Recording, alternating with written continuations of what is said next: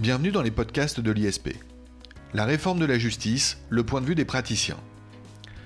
Le tribunal judiciaire issu de la fusion des TI-TGI a été créé par la loi du 23 mars 2019 de programmation et de réforme pour la justice. L'article 95 de cette loi prévoit l'entrée en vigueur pour le 1er janvier 2020. Le texte de la loi restait tout de même assez obscur et il appelait des décrets d'application. Ces décrets d'application sont désormais tous parus, de sorte que l'on connaît les tenants et les aboutissants de la réforme de la justice. Dans ce podcast, nous vous proposons d'envisager le point de vue des praticiens quant à cette réforme de la justice, quant à cette fusion des TI-TGI, quant au futur fonctionnement du tribunal judiciaire. Pour connaître le point de vue de ces praticiens, nous avons le plaisir de recevoir Juliette Mel, avocat associé, docteur en droit et chargée d'enseignement à l'université. Juliette Mel, bonjour. Bonjour Jacob Beribi. Juliette Mel, merci eh bien, de cette présentation. J'aimerais que d'entrée vous nous fassiez une approche globale de cette réforme de la justice. Je viens d'évoquer eh différents textes parus depuis le 23 mars 2019 et la loi de programmation de réforme de la justice. Euh, est-ce que vous pouvez nous faire une approche de ces différents textes parus, nous les exposer? Alors oui, Jacob Beribi, parfaitement. Ceux qui sont allergiques à la procédure civile vont devoir prendre des antihistaminiques ou mieux se faire désensibiliser, puisqu'il va tous falloir qu'on s'y mette. Se mettre à quoi? Ben, Se mettre euh, à la loi, la loi du 23 mars 2019, mais surtout à ces décrets et ordonnances d'application qui sont ultra récents. Et je vous le dis tout net, on ne pourra pas attendre l'addendum qui sera parfaitement illisible du Code de procédure civile, ou pire, l'apparition du nouveau Code de procédure civile l'année prochaine, puisque ces modifications réglementaires et législatives entrent en vigueur pour l'essentiel après-demain, c'est-à-dire au 1er janvier 2020. Alors, de quoi s'agit-il? Il s'agit de trois décrets du 30 août 2019. Alors, pour les, FANA 2019-912, 2019-913 et 2019-914, une ordonnance du 18 septembre 2019, un autre décret du 18 septembre 2019, et enfin, et c'est pour ça euh, qu'il fallait en parler vite, un décret du 11 décembre 2019. Et je crois que c'est ce décret du 11 décembre 2019 qui parachève eh bien, la création du tribunal judiciaire et qui établit les règles de son fonctionnement. Euh, une fois cet exposé textuel euh, est quelque peu abscon, est-ce que, Juliette Mel, vous pouvez nous dire, euh, d'un point de vue général, en gros, ce que contient donc ces textes? Alors, en gros, cinq points. D'abord, les compétences se répartissent toujours entre les deux ordres de juridiction que vous connaissez, c'est-à-dire d'un côté le droit commun, de l'autre les juridictions d'exception. Sauf que le tribunal judiciaire, autrement dénommé TJ, devient le tribunal de droit commun et le nombre de juridictions d'exception diminue. On a toujours le tribunal de commerce, le tribunal paritaire des beaux ruraux, le conseil de prud'homme, euh, mais en dehors de ça, il n'y en a plus. Parallèlement, et c'est le, deuxième axe, le nombre de juges spécialisés, et là pour le coup c'est vraiment une bonne nouvelle, augmente. Il y a toujours un président, naturellement, un JAF, juge au juge aux affaires familiales, pardon, un JEX, juge de l'exécution, un juge du contentieux de la protection, qui est notre ancien juge des tutelles, et enfin, évidemment le juge du tribunal judiciaire. Troisième euh, grand point important, sont créés non pas euh, des tribunaux de proximité, même si on va les appeler comme ça, puisque tout est regroupé au sein du tribunal judiciaire, des chambres de proximité qui seront rattachées au tribunal judiciaire, mais qui en vrai vont quand même ressembler aux tribunaux de proximité que nous connaissons, mais euh, sans être une juridiction autonome. Quatrième apport, c'est que la réforme maintient la distinction entre compétences ordinaires et compétences exclusive. Enfin, on distingue toujours les compétences à charge d'appel, c'est-à-dire celles qui sont au premier et dernier ressort en fonction du montant de la demande, et les autres. Alors, c'est très clair. On peut donc résumer cette réforme en cinq points que vous venez d'exposer. Euh, revenons euh, partiellement sur certains d'entre eux au moins, et commençons donc par les compétences de ce TJ, de ce nouveau tribunal judiciaire. Quelles sont-elles? Alors, il y a pas mal de changements. D'abord, pour ce qui reste, c'est ce qu'il faut comprendre dans l'esprit, c'est que même s'il y a une fusion des TI et des TGI, le tribunal judiciaire reste compétent par principe, c'est-à-dire il y a une compétence générale qui est celle de l'article L211-3 du Code de l'organisation judiciaire, qui précise que ce tribunal judiciaire connaît de toutes les affaires civiles ou commerciales pour lesquelles compétence n'est pas attribuée expressément à une autre juridiction en raison de la nature, et plus du montant, j'insiste, de la nature de la demande. En somme, le grand texte de compétences matérielles du tribunal judiciaire est issu et se rapproche de l'ancien texte relatif à la compétence des TGI, mais avec un changement cardinal. À la place d'un ressort établi par le montant, aujourd'hui, c'est la nature de la demande qui détermine la compétence. C'est exactement ça. pardon. En réalité, sur le, montant, il y a une clé qui a été montée à 10 000 euros, euh, ce qui est logique puisque le nombre des demandes augmente, enfin le montant des demandes augmente, et ce montant de 10 000 euros sera le relégué aux fameuses de proximité. D'accord. Par suite, les autres compétences du TGI le, TG, le TGI pardon, hérite de la plupart des compétences exclusives du TGI et des compétences du TI, c'est-à-dire qu'il il regroupe les deux.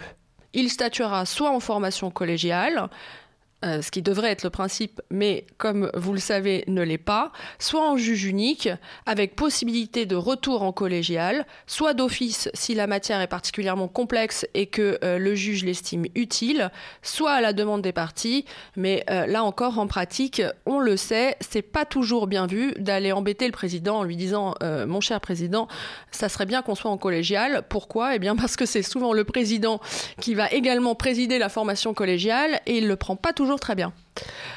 Et la liste des matières euh, attribuées au juge unique est connue? Euh, non, pas pour l'instant. Je pense que ça dépendra vraiment de la complexité de l'affaire, etc. En revanche, euh, on maintient certaines compétences qui sont particulières au TJ, comme par exemple les élections consulaires. Et il est possible, et ça c'est un, c'est un vraiment c'est un, important apport de cette réforme. On ne sait pas encore très bien comment ça va être mis en œuvre, mais en tout cas c'est une belle idée de prévoir, lorsqu'il y a plusieurs TJ dans un département, de prévoir des TJ spécialisés. D'accord on voit que même si la réforme est grandement avancée et entre en vigueur au 1er janvier 2020, il y a encore quelques éléments et quelques facteurs d'incertitude. Euh, n'est pas euh, facteur d'incertitude l'un des points cardinaux euh, de la réforme de la justice qui vise le recours préalable au MARD. De quoi s'agit-il? Alors, nous, en pratique, on le connaissait puisqu'il s'agit d'un décret numéro 2015-282 du 11 mars 2015 qu'on doit obligatoirement citer dans les assignations. Euh, c'est-à-dire qu'avant de saisir le TGI aujourd'hui, on doit justifier d'une tentative de règlement amiable du litige. Euh, néanmoins, cette, euh, cette demande n'était pas sanctionnée. Donc euh, voilà. Le caractère obligatoire de ce recours préalable était donc douteux. Il était affirmé, mais il n'était pas sanctionné. On se rappelle ce que disait Kelsen il n'y a point de norme sans sanction, sans contrainte. Exactement. Alors aujourd'hui, euh, c'est toujours pas fait à 100%, mais dans certaines matières, il peut y avoir nullité de l'assignation, faute de, de mentionner dans l'acte les diligences entreprises pour parvenir à une résolution amiable du litige. Alors, c'est assurément un renforcement tout de même des mardes. Tout à fait, et ça correspond à une nécessité euh, pratique que vous connaissez bien à l'ISP, c'est qu'on manque cruellement de juges euh, et euh, qu'on manque encore plus de juges spécialisés. Et clairement, l'orientation, mais j'y reviendrai quand on parlera de la mise en état, clairement, l'orientation de cette réforme est de pousser vers ce qu'on appelle des modes alternatifs de règlement des litiges. Poursuivons dans le sens eh bien, processuel de la démarche portée par euh, la loi de réforme et ses décrets. Euh, qu'est-ce que vous pouvez nous dire de la saisine du TJ, du tribunal judiciaire? Alors là, des, réformes importantes. D'abord, la procédure est écrite, y compris lorsque la procédure est orale. C'est-à-dire que même lorsque l'on est en référé, le principe, c'est que la procédure reste écrite. Sauf disposition contraire, bien sûr, et sauf dispense, sauf des cas dans lesquels il y a dispense de constituer avocat.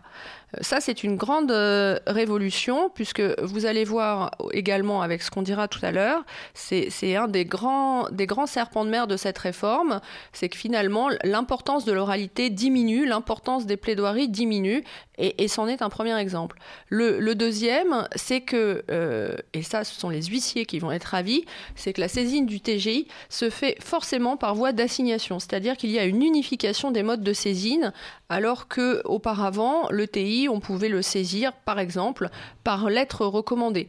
Donc maintenant, tout le monde doit assigner, c'est-à-dire forcément par, par... greffe, exactement. Etc. Maintenant, tout le monde doit assigner, c'est-à-dire euh, passer euh, par un huissier, tout simplement. Et le troisième euh, grand principe qui va, après avoir ravi les huissiers, et donc on sent un petit peu les lobbying professionnels derrière ça, qui va ravir les, avocats euh, dont je suis, c'est qu'on on étend, et c'est peut-être pas si mal finalement, mais, mais bon, je, je suis pas encore convaincue, on étend euh, à tout le principe de la représentation obligatoire. Avant, il y avait un certain nombre de matières, par exemple en référé, où le ministère d'avocat n'était pas obligatoire, et maintenant, le principe est que toutes les parties sont tenues de constituer avocat devant le TJ. Euh, il reste des exceptions, toujours devant le tribunal de commerce, par exemple, mais pour le Ce reste. n'est pas de surprendre. Oui. Mais pour le reste, la représentation des parties est obligatoire. Alors pourquoi est-ce que je suis mitigée là-dessus? Bien parce que d'un côté, on pourrait croire que ça permet d'assurer une défense plus efficace euh, aux partis représentés. De l'autre, euh, il est vrai, euh, et on peut le constater, que lorsque les partis n'ont pas d'avocat, et c'est très vrai devant le TECOM par exemple, lorsque les partis n'ont pas d'avocat, on a quand même l'impression que les juges sont assez sensibles à l'équité, et il en manque parfois dans nos règles de droit. Très bien, ça c'est pour la saisine du tribunal judiciaire. Euh, l'étape suivante, c'est la mise en état. La mise en état, c'est un point essentiel également de la réforme. C'est surtout un point qui est souvent méconnu. Qu'est-ce que l'on peut en dire donc dans le décret notamment du 11 décembre dernier? Alors c'est un des points clés de la réforme qui, même pour certains euh, résume la réforme, mais c'est un peu réducteur de considérer ça. Alors déjà pour que tout le monde comprenne, la mise en état, qui est également appelée euh, la procédure devant le TECOM, mais qui revient au même, la mise en état c'est tout ce qui se passe avant euh, les plaidoiries à proprement parler et la phase de jugement. Ce n'est pas le même juge, c'est-à-dire que le juge de la mise en état, c'est pas le même juge que celui devant lequel on plaide. Et ce juge-là, on a toujours tendance à le relayer un petit peu un sous-juge. Euh, alors que ce n'est absolument pas le cas puisque c'est le juge de la procédure, donc il est hyper important. Si vous avez envie d'enterrer le dossier, euh, il va falloir tout faire pour le ralentir devant le juge de la mise en état. Et au contraire, avec cette réforme, on va pouvoir accélérer euh, la mise en état qui dure en moyenne, par exemple devant un TGI de Paris, deux ans, ce qui est incroyablement long. Donc en somme, c'est une mesure d'accélération des procédures devant les juges. C'est ce qui était demandé depuis longtemps, hein. Moyen d'augmenter la célérité la justice. Exactement. Comment ce, donc cette mise en état est-elle modifiée, transformée? Alors ça va pas plaire à l'esprit euh, binaire des juristes, mais il y a trois axes. Euh, d'abord la simplification des exceptions d'incompétence, ensuite la mise en œuvre d'une procédure dite participative, et enfin euh, la fameuse procédure sans audience, c'est-à-dire qu'on aura des plaidoiries sans plaidoirie. Alors rentrons dans le détail, commençons par la simplification des exceptions d'incompétence. Alors là, c'était le, vrai chose trap, c'est-à-dire qu'avant, on avait euh, une distinction euh, qui, est, prévue d'ailleurs par le Code de procédure civile entre les, fins de non-recevoir et les exceptions de procédure. Alors pourquoi c'était un vrai chose trap Eh bien parce que euh, les, confrères, dont je suis naturellement, puisque je m'inclus dans le groupe, ont parfois du mal à départir ce qui relève de la fin de non-recevoir de ce qui relève de l'exception de procédure. Et ça pouvait être assez dramatique. Pourquoi? Eh bien parce que jusqu'à présent, l'exception de procédure se soulevait forcément comme on dit dans notre jargon, in limine litis, c'est-à-dire avant toute défense au fond, alors que la fin euh, de non-recevoir se soulevait euh, devant le juge du fond. Euh, c'est-à-dire que ce n'était pas euh, un incident de procédure. Alors vous allez me dire, qu'est-ce que ça change? Ben, Ça change beaucoup parce que par exemple, si vous souleviez la nullité euh, de l'assignation, par exemple pour défaut de qualité à agir, ben, est-ce que c'est une fin de non-recevoir ou est-ce que c'est une exception de procédure? Si vous considérez que c'est une exception de procédure et que vous n'aviez pas soulevé l'incident devant, le JME, eh bien après, vous ne pouvez plus le faire. Sachant que je rappelle que pour les avocats qui nous écoutent, que l'avocat a une obligation de résultats sur ces questions. Donc euh, il faudrait euh, relire le CPC. Mais finalement, inutile de le relire pendant ces dix prochains jours, puisque la réforme a, a, bien changé les choses, puisque désormais le JME est compétent et pour les exceptions de procédure et... Euh, non recevoir. Exactement. Très bien. Alors, le JME va donc avoir, le juge de la mise en état va donc avoir un rôle eh bien, plus important. Euh, le texte agrémente d'ailleurs ce rôle de nouveaux pouvoirs, de nouvelles missions. Exactement. Il peut désigner un médiateur. Ça, c'est toujours euh, le, serpent de mer. Hein. Il ne faut pas l'oublier. Essayer de résoudre autrement le litige. C'est l'article L100, enfin le nouvel article L131-1. Et il peut aussi déclarer l'instruction close dès que l'état de celle-ci le permet. D'accord. Alors, la mise en état peut également se faire dans le texte d'un point de vue conventionnel par avocat. Oui, c'est la fameuse convention de procédure participative aux fins de mise en état. D'ailleurs, euh, le CNB vient de transmettre euh, à tous les avocats, mais je crois que c'est librement accessible sur le site, euh, un modèle de convention de procédure participative aux fins de mise en état. J'espère que tout le monde va s'en servir parce que c'est un bel outil. L'objectif, c'est de redonner le pouvoir aux parties, c'est-à-dire le moyen d'accélérer le temps de leur procès. Euh, ça a été initié par la loi de 2016, mais cette loi était euh, vraiment très imparfaite. Et aujourd'hui, on a un outil efficace qui va placer l'avocat au cœur du processus. Le juge va avoir une, place beaucoup plus réduite. C'est-à-dire que l'avocat va pouvoir, au travers, enfin quand je dis l'avocat, ce sont les avocats, puisque finalement cette convention doit être signée par toutes les parties qui, rappelez-vous, sont nécessairement représentées. Donc les avocats vont se mettre d'accord par une convention, c'est l'article 777 euh, qui va être le nouvel article 1777. Lorsque les parties ont signé cette convention, elles l'apportent à la première audience de mise en état, c'est-à-dire dès l'orientation de l'affaire, mais il est également possible de solliciter un délai pour la conclure.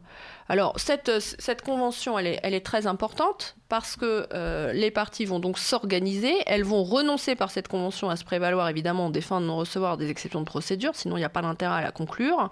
Et puis c'est surtout qu'une fois que cette convention est signée, le juge va ordonner le retrait de l'affaire. Donc vous l'avez compris, cette convention, elle doit permettre finalement de tenter un règlement partiel, total ou inexistant, lorsque les parties n'y arrivent pas, amiable euh, du dossier. Alors si l'accord... Sur les aspects processuels. Surtout. Surtout. Surtout. Très bien. Ça peut être un règlement amiable total. Alors si l'accord euh, est fait, eh bien le juge n'aura plus qu'à l'homologuer, c'est-à-dire en cas d'accord total des parties sur le litige. Si on ne parvient qu'à un apport partiel, l'affaire sera fixée à bref délai pour euh, plaider uniquement sur les points sur lesquels les parties ne se sont pas mis d'accord. Et s'il euh, n'y a pas d'accord du tout, ce qui peut naturellement arriver, c'est un retour à la mise en état classique. Alors ce point-là, il est vraiment très important parce qu'il euh, y a un, retrait du rôle. C'est-à-dire que même si l'affaire continue d'exister, elle fait l'objet d'un retrait. donc les parties vont avoir tout le temps ils ont interrompu leur délai de prescription par voie d'assignation et après, ils peuvent essayer de se mettre d'accord. Donc c'est vraiment une procédure intéressante. C'est la justice étatique en suspens le temps de la conventionnalisation du litige. C'est ça, pour toujours essayer de forcer les règlements amiables. Très bien. Euh, pour euh, prolonger encore euh, l'étude des différents textes, et notamment du décret du 11 décembre, est-ce que vous pouvez nous parler de la procédure sans audience, qui ne laisse d'intriguer? Alors la procédure sans audience, euh, oui, moi aussi ça, m'intrigue un peu. Euh, c'est la procédure sans avocat et sans plaidoirie. Enfin, sans avocat, si, il y en a un, mais c'est la procédure sans plaidoirie prévue à l'article 775. Alors, ça correspond à une réalité. Hein. Il faut savoir qu'aujourd'hui, euh, devant pas mal de juridictions dont je tairai le nom, on est plus qu'incité à déposer le dossier. C'est-à-dire que l'avocat se pointe, s'est Parfois, il a une heure et demie de trajet pour y arriver, et parfois, il y a des grèves, et ça dure encore plus longtemps. Euh, il arrive euh, à l'audience, il a mis sa petite... vie de l'avocat. C'est ça, il a mis sa petite robe, sa petite collerette, etc. Et il est prêt, il a ses petites fiches, il a travaillé, euh, il entend bien facturer ses heures de travail. Et là, le juge lui dit Ah ben, je pense que vous devriez déposer. Et là, d'un seul coup, on va se dire comment expliquer ça aux clients? Parce que c'est très compliqué pour les clients de comprendre euh, qu'aujourd'hui, euh, les plaidoiries ont moins d'importance. Je ne vais pas dire plus d'importance, mais ont moins d'importance. Donc maintenant, bah, ça sera la loi, donc ça sera clair. C'est-à-dire que euh, lorsque les parties le souhaitent, elles peuvent choisir de ne pas plaider le dossier, c'est-à-dire qu'il n'y a pas d'audience de plaidoirie. Concrètement, on remet un dossier au greffe et euh, toutes les parties formulent leurs observations par écrit. Alors il y a des matières où ça s'y prête. Hein. Par exemple, en droit de la construction, euh, quand vous avez 25 euh, parties et 410 pièces au dossier, c'est très compliqué de plaider. Néanmoins, vous sentez peut-être l'amertume dans ma voix parce que je considère que la plaidoirie, c'est toujours le moment, non pas pour résumer le dossier, puisque les juges lisent les dossiers, mais pour insister sur des points qui sont parfois complexes dans une compréhension écrite Très bien, la procédure sans audience qui est effectivement la consécration légale de ce qui peut se faire dans, euh, on va dire, certains domaines ou certaines juridictions et parfois qui s'explique hein, euh, tout simplement effectivement par la nature ou l'objet même du dossier. Euh, c'est très clair, merci Juliette Mel sur ce point. poursuivons si vous en êtes d'accord. il y a également dans la réforme, hein, je vais parler des textes de manière générale, dans cette réforme globale, des mesures relatives à euh, l'exécution provisoire des décisions de justice. Oui, alors le principe, c'est que euh, l'exécution provisoire n'était pas de droit. C'est-à-dire que bah, déjà, il fallait la demander. Si on ne la demandait pas euh, dans les, conclusions, on ne l'avait pas nécessairement devant le TGI. Et quand on la demande, le, juge ne leur donnait pas systématiquement. Euh, par exemple, si vous avez des maîtres d'ouvrage qui ont avancé des frais pour démolir un immeuble qu'ils ont contracté un crédit pour ce faire, vous aviez de bonnes chances d'avoir l'exécution provisoire euh, en cas de condamnation des constructeurs, parce qu'évidemment, le juge comprenait que les maîtres d'ouvrage s'étaient saignés et avaient avancé les fonds et il fallait indépendamment de l'appel, lequel pouvait donc être dilatoire pour retarder le paiement, euh, eh il fallait que ces maîtres d'ouvrage euh, retrouvent leurs sous. Mais euh, il y a d'autres domaines où, au contraire, les juges ne redonnaient pas l'exécution provisoire, ce qui fait que, eh l'appel retardait encore l'exécution potentielle du jugement. Aujourd'hui, c'est radicalement l'inverse, puisque par principe, toutes les décisions de première instance seront exécutoires de plein droit. Alors, il y a un renversement du principe et de l'exception. Il y a tout de même euh, l'idée que le juge peut euh, eh ne pas prononcer l'exécution provisoire dans quel cas? Eh bien, lorsqu'il considérera, alors ça ressemble un petit peu euh, à une phrase du GEX, mais lorsqu'il considérera que l'exécution provisoire risque d'entraîner ce qu'on appelle des conséquences manifestement excessives. Merci Juliette Mel. Euh, nous en arrivons presque au terme de ce podcast. Est-ce qu'on peut, in fine, revenir sur euh, l'application euh, dans le temps finalement de cette réforme de la justice et revenir sur la question de l'entrée en vigueur? Oui, elle se fait, elle se fait en trois temps. le premier temps, c'est après-demain, puisque c'est le 1er janvier 2020. C'est-à-dire que les dispositions entrent toutes en vigueur et sont applicables y compris aux instances en cours, j'insiste, y compris aux instances en cours, à compter du 1er janvier 2020. Euh, il y a une exception. La première, c'est l'exécution provisoire, l'extension de la représentation obligatoire, l'introduction de l'instance par assignation et la possibilité du JME de statuer seul sur les fins de non-recevoir. Pour cette première série d'exceptions, les règles s'appliqueront uniquement pour les instances nouvelles à compter du 1er janvier 2020. Deuxième décalage, c'est jusqu'au 1er septembre 2020. Dans les procédures écrites ordinaires, on restera sur les anciennes mentions qu'on connaissait, c'est-à-dire les procédures écrites ordinaires, c'est-à-dire concrètement les assignations. Donc on restera sur le principe de l'assignation sans date, soumise aux articles 56, 752, 757 et 758 que nous connaissons aujourd'hui. Sans vous piéger, Juliette Mel est vraiment, euh, à titre de dernier mot, est-ce que vous pouvez nous donner votre sentiment en tant qu'avocat sur cette réforme de la justice. Bien, pas bien, à parfaire, à réviser alors, les, avocats détestent les réformes, contrairement à ce qu'on pense.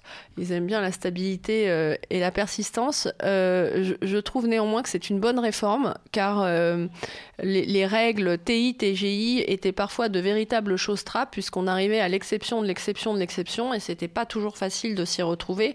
Et quand il y avait des décisions d'incompétence, finalement, on, se rendait compte que c'était une perte de temps phénoménale. Donc, c'était retarder le procès pour changer de juridiction ou pour s'adapter. Et puis euh, la deuxième euh, chose que je trouve bien, euh, c'est sur le recours, la favorisation des recours, je dirais au mode alternatif de règlement des conflits parce que c'est vraiment l'avenir. C'est vraiment l'avenir. On a de moins en moins, encore une fois, de juges, de moins en moins de greffiers. personne ne l'entend, mais la justice manque sincèrement de moyens et, et, il faut que les avocats et les partis le comprennent, pour aider les juges euh, et parvenir à des, accords alternatifs lorsque c'est possible. Euh, merci Juliette Mel, je ne peux que m'associer avec euh, force et vigueur à ces derniers propos. Euh, et d'ailleurs, merci pour l'ensemble de ces éclaircissements sur la réforme processuelle de la justice. je dirais simplement, in fine, pour conclure, que j'invite les auditeurs de ce podcast à surveiller eh la publication des prochains podcasts parce que nous réservons aussi l'un de ceux-là à une émission tout entière consacrée aux marques, Marle et Marle les modes alternatifs de règlement des conflits, des litiges et des différends. Et d'ailleurs, ce sera l'occasion de voir euh, de manière plus approfondie la différence qui peut exister entre, ces différentes appellations et si cette différence d'appellation a une euh, réalité pratique. Merci à tous. Juliette Mel, merci encore. Merci à vous, Jacob et Rémi. Au revoir. Au revoir.